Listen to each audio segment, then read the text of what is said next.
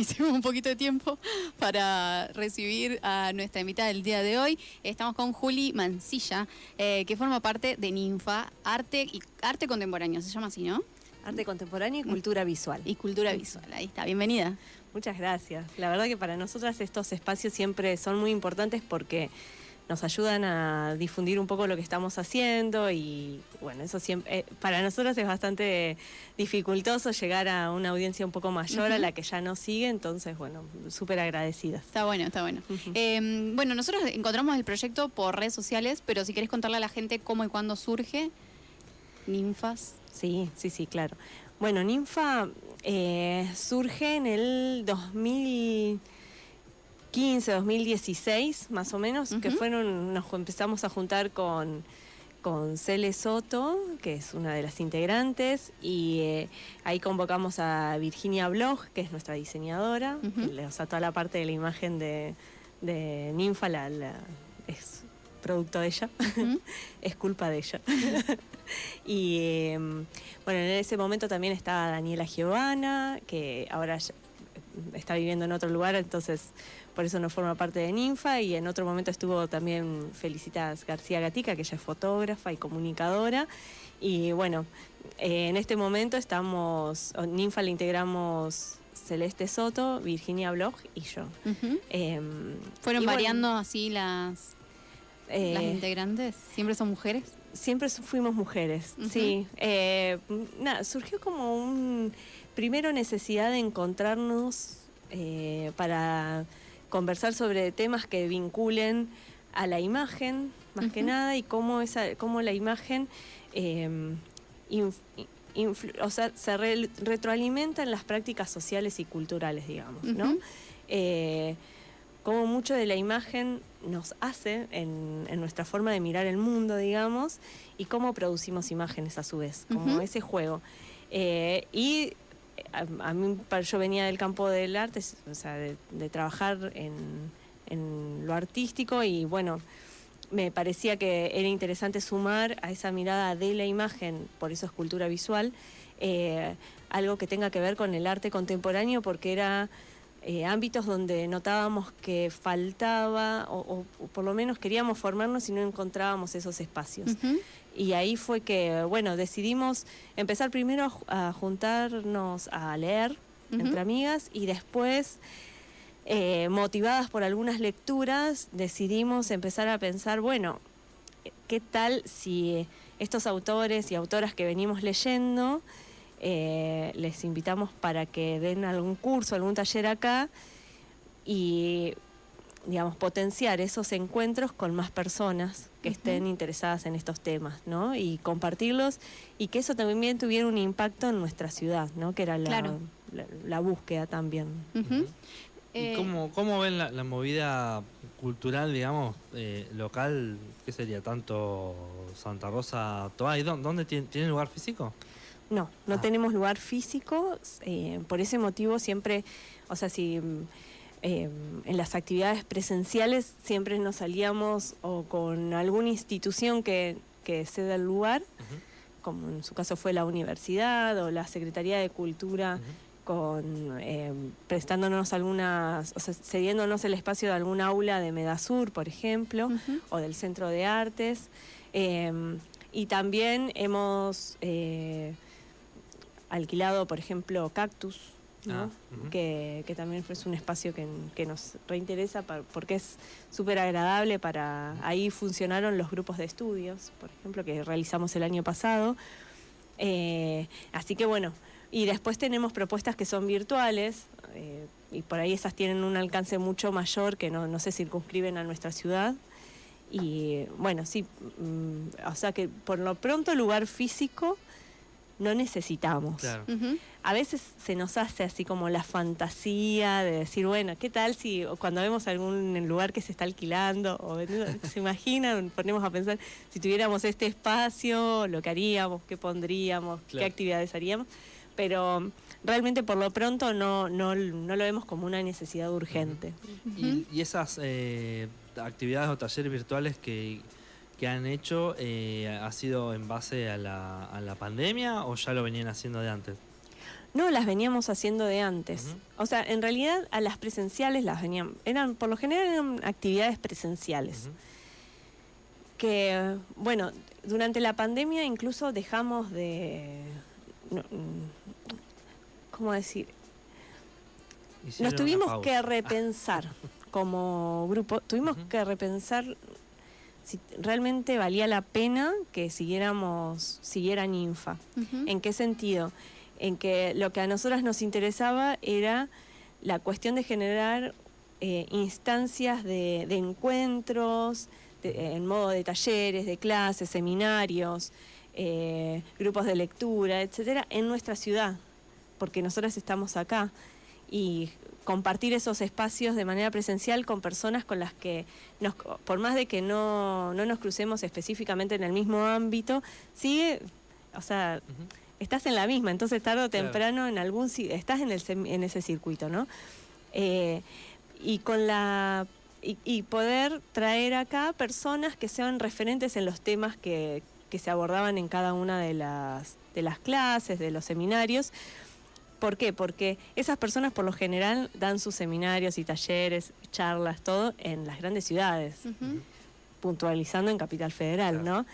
Y eh, lo que notábamos es que veíamos un montón de propuestas por las que se nos caían las babas de ñoñas y decíamos, bueno, por ahí estaría bueno que acá también pasen, ¿no? Porque si uno, o sea, lo que nos pasaba era esto, viajábamos pero o viajaba Cele, o viajaba yo, o Vic, qué sé yo, y, después compartir eso es posible, compartís la bibliografía y compartís tu percepción de lo que fueron esas clases, pero compartir el, lo que alguien te transmitió en una clase es casi imposible.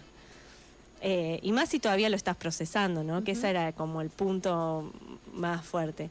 Y lo que pasó con la pandemia es que todas esas, eh, toda esa gran oferta de, de espacios formativos estaban disponibles virtualmente. De hecho, yo hice cursos con, o sea, en un momento estaba todo el día, estuve días enteros en Zoom, porque salía un curso, entraba otro, porque no podía creer que, que de repente estaba tomando clases con personas que admiraba mucho, ¿no? Y ahí dijimos, bueno, Ninfa, si todo esto que nosotros lo traíamos acá porque acá no se podía acceder, ahora cualquiera puede acceder, que... Claro ¿Qué sentido tiene? Entonces, bueno, cuando ya el, año ¿Cuál pasado... fue la respuesta? primero, hacer... Eh, intentamos un experimento el año pasado de grupos de, estudios donde estuvieran coordinados, o sea, los cuales estuvieron coordinados por personas que son referentes en nuestro país en los estudios sobre esos temas, ¿no? En, por ejemplo, eh, giro afectivo, estuvo eh, coordinando el grupo de estudios Natalia Tacheta, que ella forma parte de un grupo eh, de investigación de la UBA, que fueron uno de los primeros en Argentina que empezaron a trabajar con esta temática.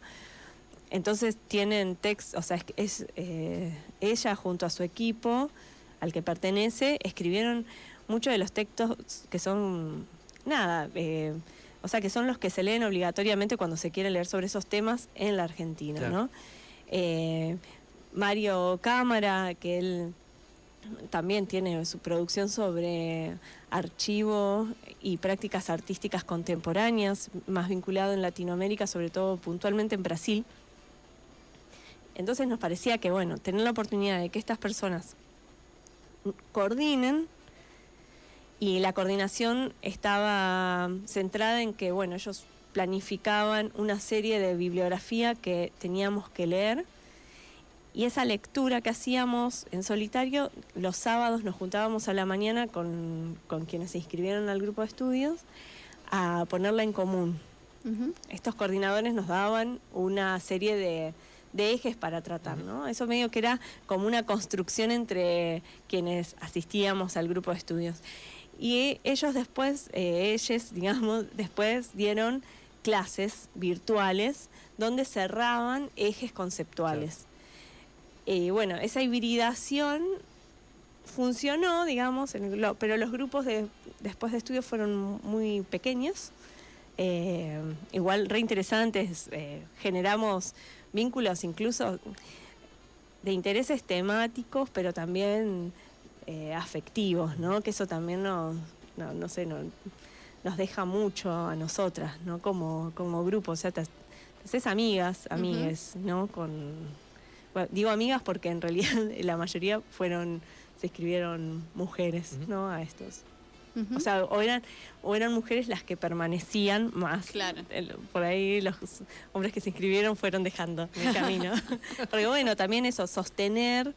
El año pasado fue un año bastante intenso, ¿no? Porque 2021 tuvimos esas marchas y contramarchas respecto de la pandemia y este, en 2022, fue directamente presencial. Sí, sí, Y bueno, eh, yo creo que nos costó a mucho sostener eh, muchos de estos eh, espacios, ¿no? Entonces, bueno, era entendible también.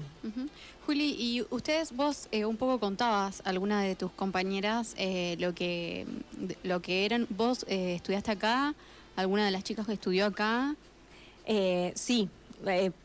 Cele, Cele, ella es profesora de historia. Estudió acá, ahora está haciendo una maestría en La Plata, la está terminando.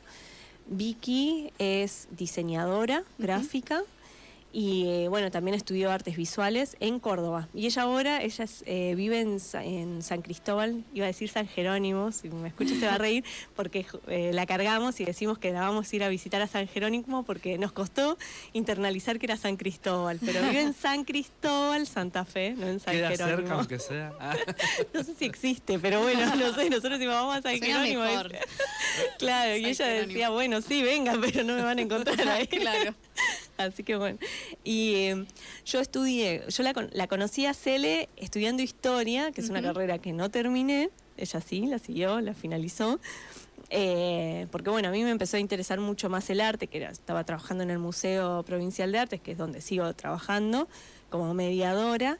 Y bueno, mi formación tiene que ver con la mediación en el, artística, en el museo. Y, y después, bueno, el resto de mi formación eh, que está centrada en el arte, eh, tiene que ver con, bueno, haber hecho cursos, diplomaturas, ¿no? Y bueno, y, mucho de esto que estamos organizando tiene que ver con, la intención de seguir formándonos en estas áreas. ¿Y el nombre cómo lo eligen?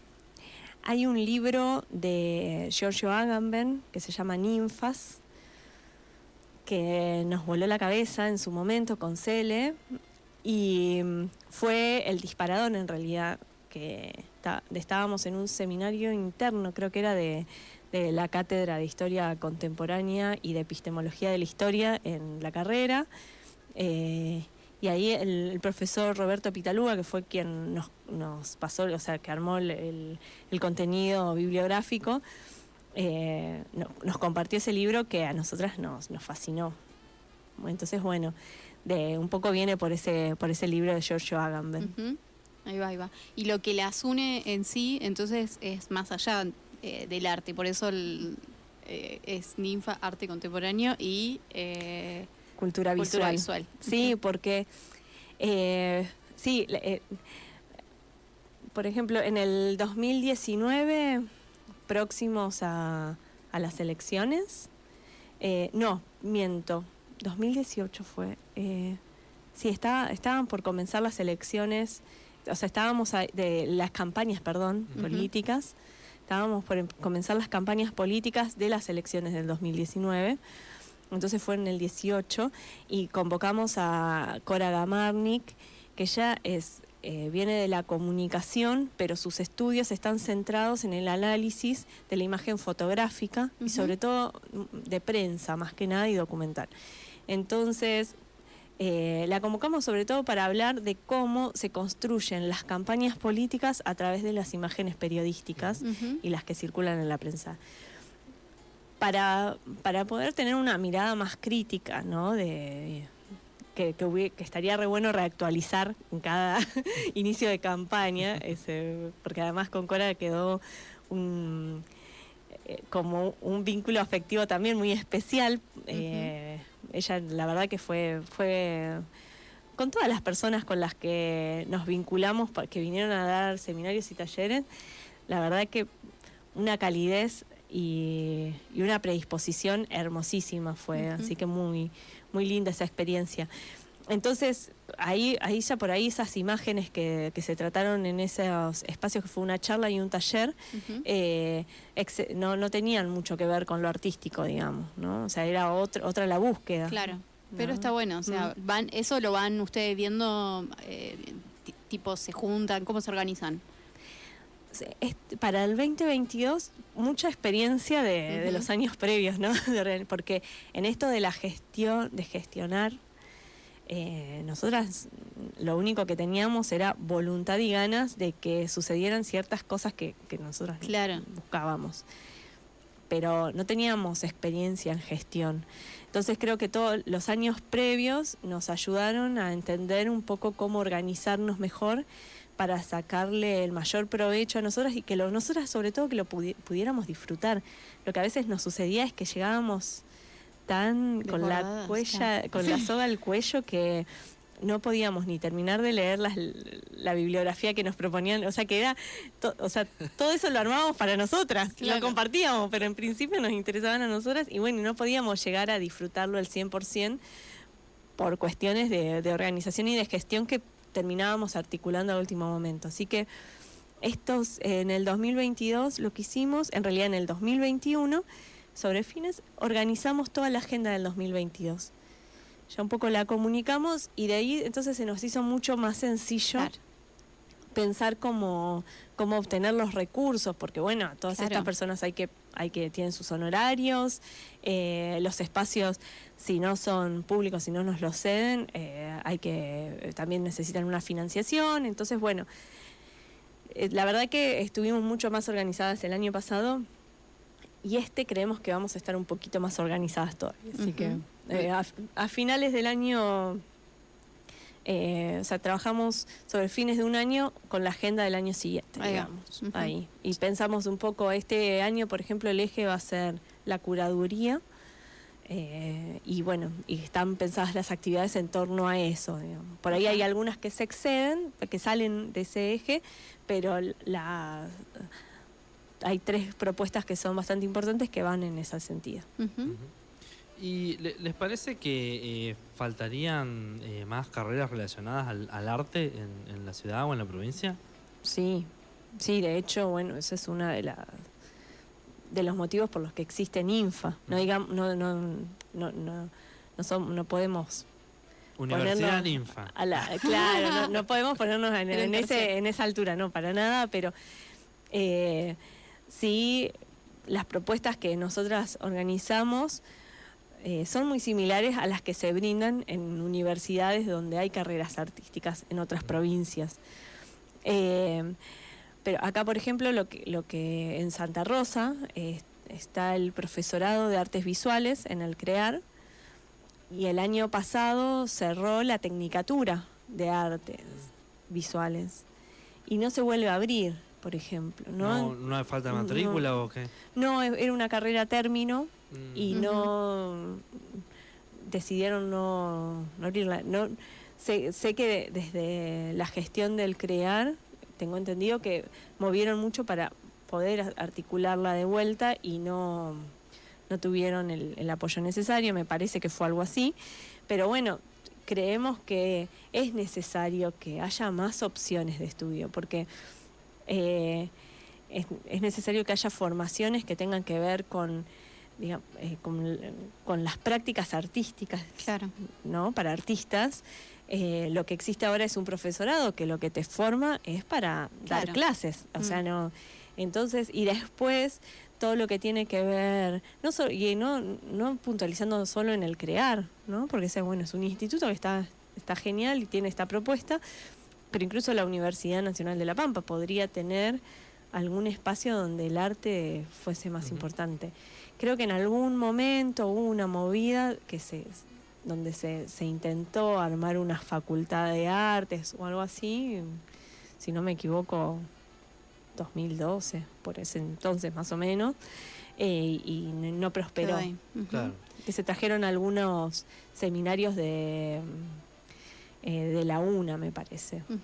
Porque la otra opción, eh, pienso, es lo que se hacen en las grandes ciudades, las academias, pero terminan siendo privadas, eh, de, estos cursos cortos, ponerle de seis meses o de un año, pero termina siendo privada y la idea no es, tener algo público, que tenga acceso toda la, eh, o sea, cualquier persona.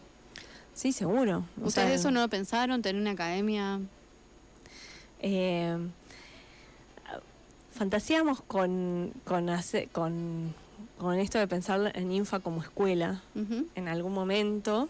No sé si llegaremos a eso, viste, que son cosas como que uno piensa, ay, esto, como te digo, cuando vemos un lugar y decimos qué lindo sería, pero no está en nuestros planes inmediatos, porque bueno, eh, pero bueno, es, cuestión de ir creciendo de a poco también, me parece, porque como les comentaba al principio, nosotras empezamos sin mucha experiencia de gestión. No es que ahora la tenemos reclara, pero tenemos sí algunas pautas de cómo, cómo movernos o, con, de ciertos tiempos para o sea, y tampoco es que somos personas que generemos por fuera de, de grandes recursos que decir, bueno, tengo este capital y lo invierto en esto, no, no sucede. o sea, invertimos capital en Ninfa, pero no son grandes recursos ni grandes capitales. Claro. pero eh, bueno, hace como que son necesarias muchas instancias que en este momento no estarían dadas. Eh, Juli, y mm, la gente, o sea, vos contás todo el proceso, esto de el armado, ¿no? De convocar a la gente, ¿qué es más, eh, qué es más complicado? Convocar al que serían las personas que vienen a brindar las charlas o a las personas asistentes. O sea, se copa la gente cómo, cómo reaccionó, digamos, a Ninfa, el, público en sí. Eh, ah, por el momento, y toco madera, hasta ahora no nos ha resultado difícil convocar a las personas que vienen a brindar los talleres y los seminarios, etcétera, porque a veces no nos responden, pero bueno, no pasa, no pasa nada. Eh, quizás un mail que se superpone entre muchos, se pasa, no sé, no hay, puede pasar. Pero por lo general nos responden con, o sea, quieren venir a La Pampa, quieren, la quieren saber qué pasa en La Pampa. Quieren saber si existe. que, que, es más que una provincia de paso, ¿no?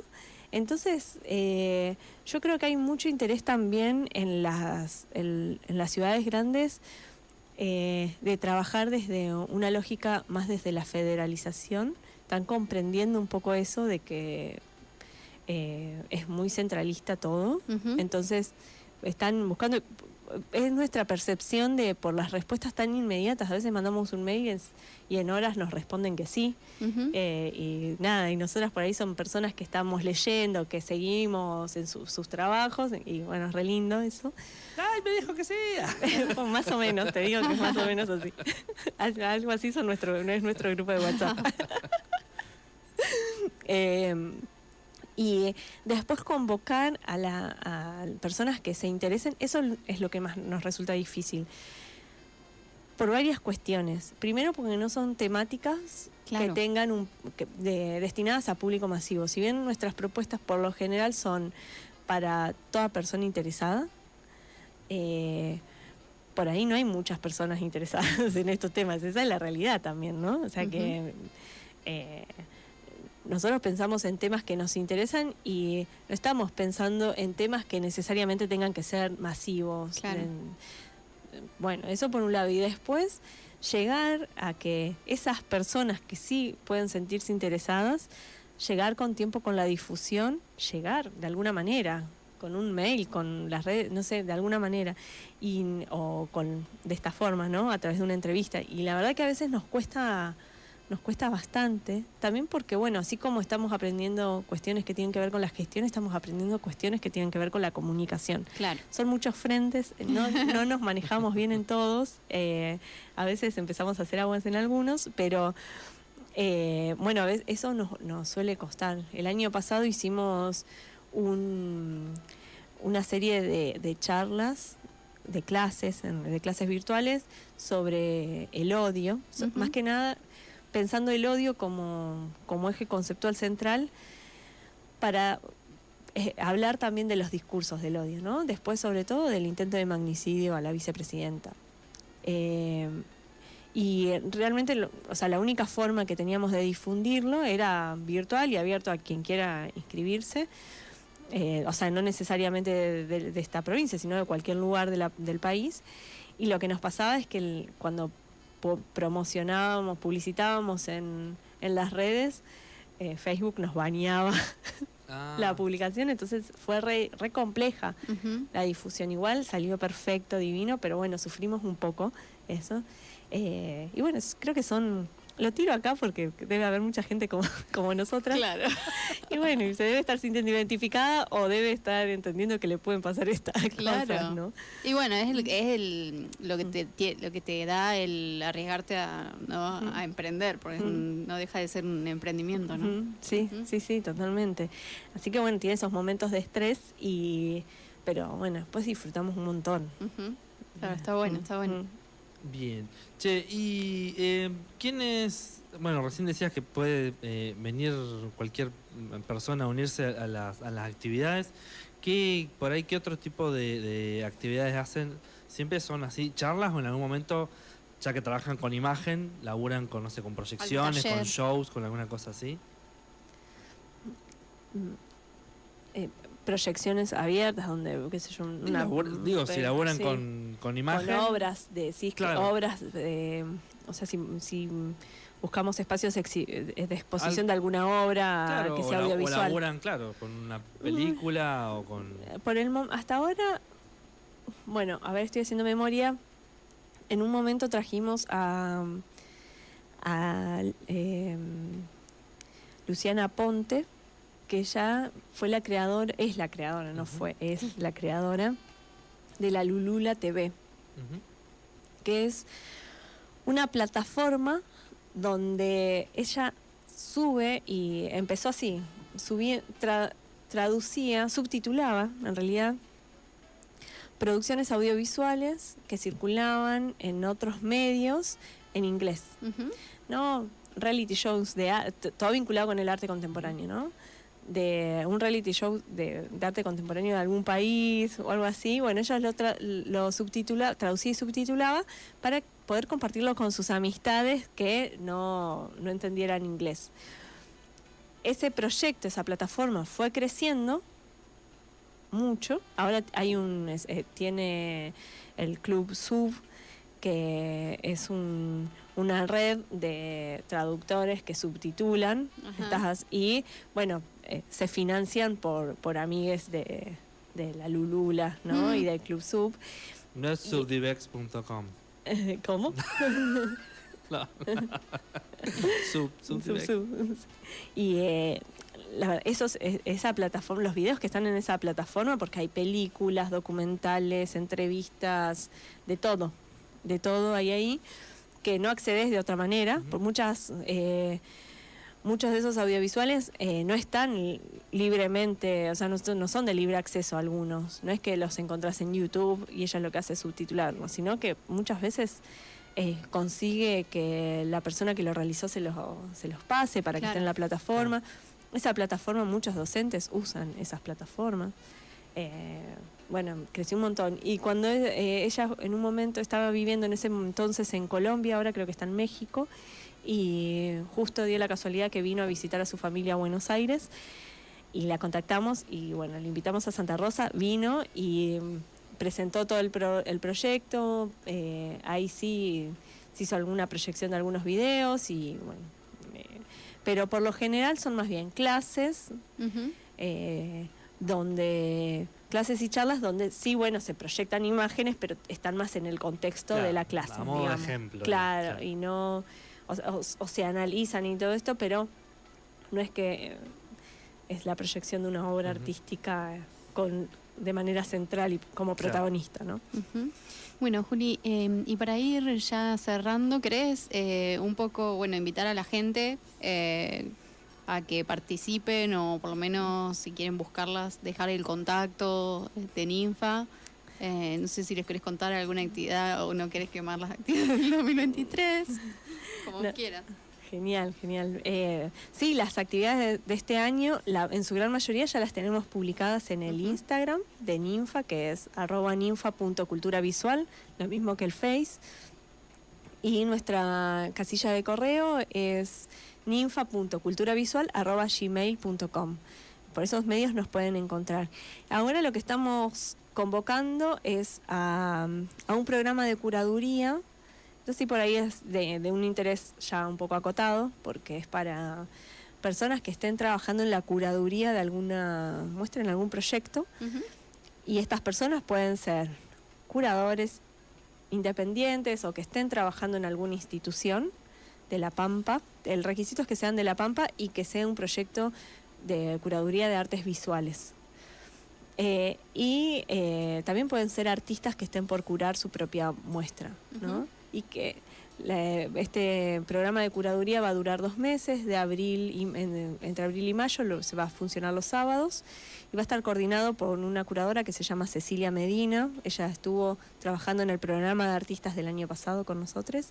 Estuvo muy, muy, fue una experiencia muy importante para nosotras y en este caso ella lo que va a, brindar con sus clases y también con encuentros personalizados son eh, herramientas teóricas y eh, aquellas que tienen más que ver con la práctica curatorial, un poco para allanar caminos, para reflexionar acerca de la práctica que a veces eh, se, ejecuta de una manera muy intuitiva y quizás reflexionando en algunas en algunas cuestiones se puede, no sé, hacer un poco más eficaz el proceso eh, y bueno, y llegar al resultado que, quien está trabajando en esa curaduría aspira a llegar, ¿no? que a veces eh, por no manejar bien los tiempos, por no manejar bien ciertas agendas o, ciertos recursos prácticos para de resolución, eh, hace que uno bueno no llegue con, a, lo que buscaba. Buenísimo. Entonces, eso eh, también lo pueden encontrar toda esa información en, las redes sociales. Sí. ¿Cómo era? Ninfa. Ninfa.culturavisual. Perfecto. En mm. ambas redes. En, Instagram y en Facebook. Sí, sí. Perfecto. Bueno, Juli, te agradecemos por estar acá. A ustedes por la eh, oportunidad. Le recordamos a la gente, esta nota va a quedar guardada en el canal de YouTube y este, algunas de las palabras de Juli van a quedar en rotativas por la BDC para que la gente eh, conozca un poco más de Ninfa. Por ahí, bueno, eh, se suma más gente al proyecto, ¿por qué no? Muchas gracias. Nosotros nos vamos ya a una pausa. ¿Con qué nos vamos, Manu? Nos vamos con Lilia Vera, ¿para qué llorar? Ya volvemos. Gracias, Juli. Nos vemos en ratitita.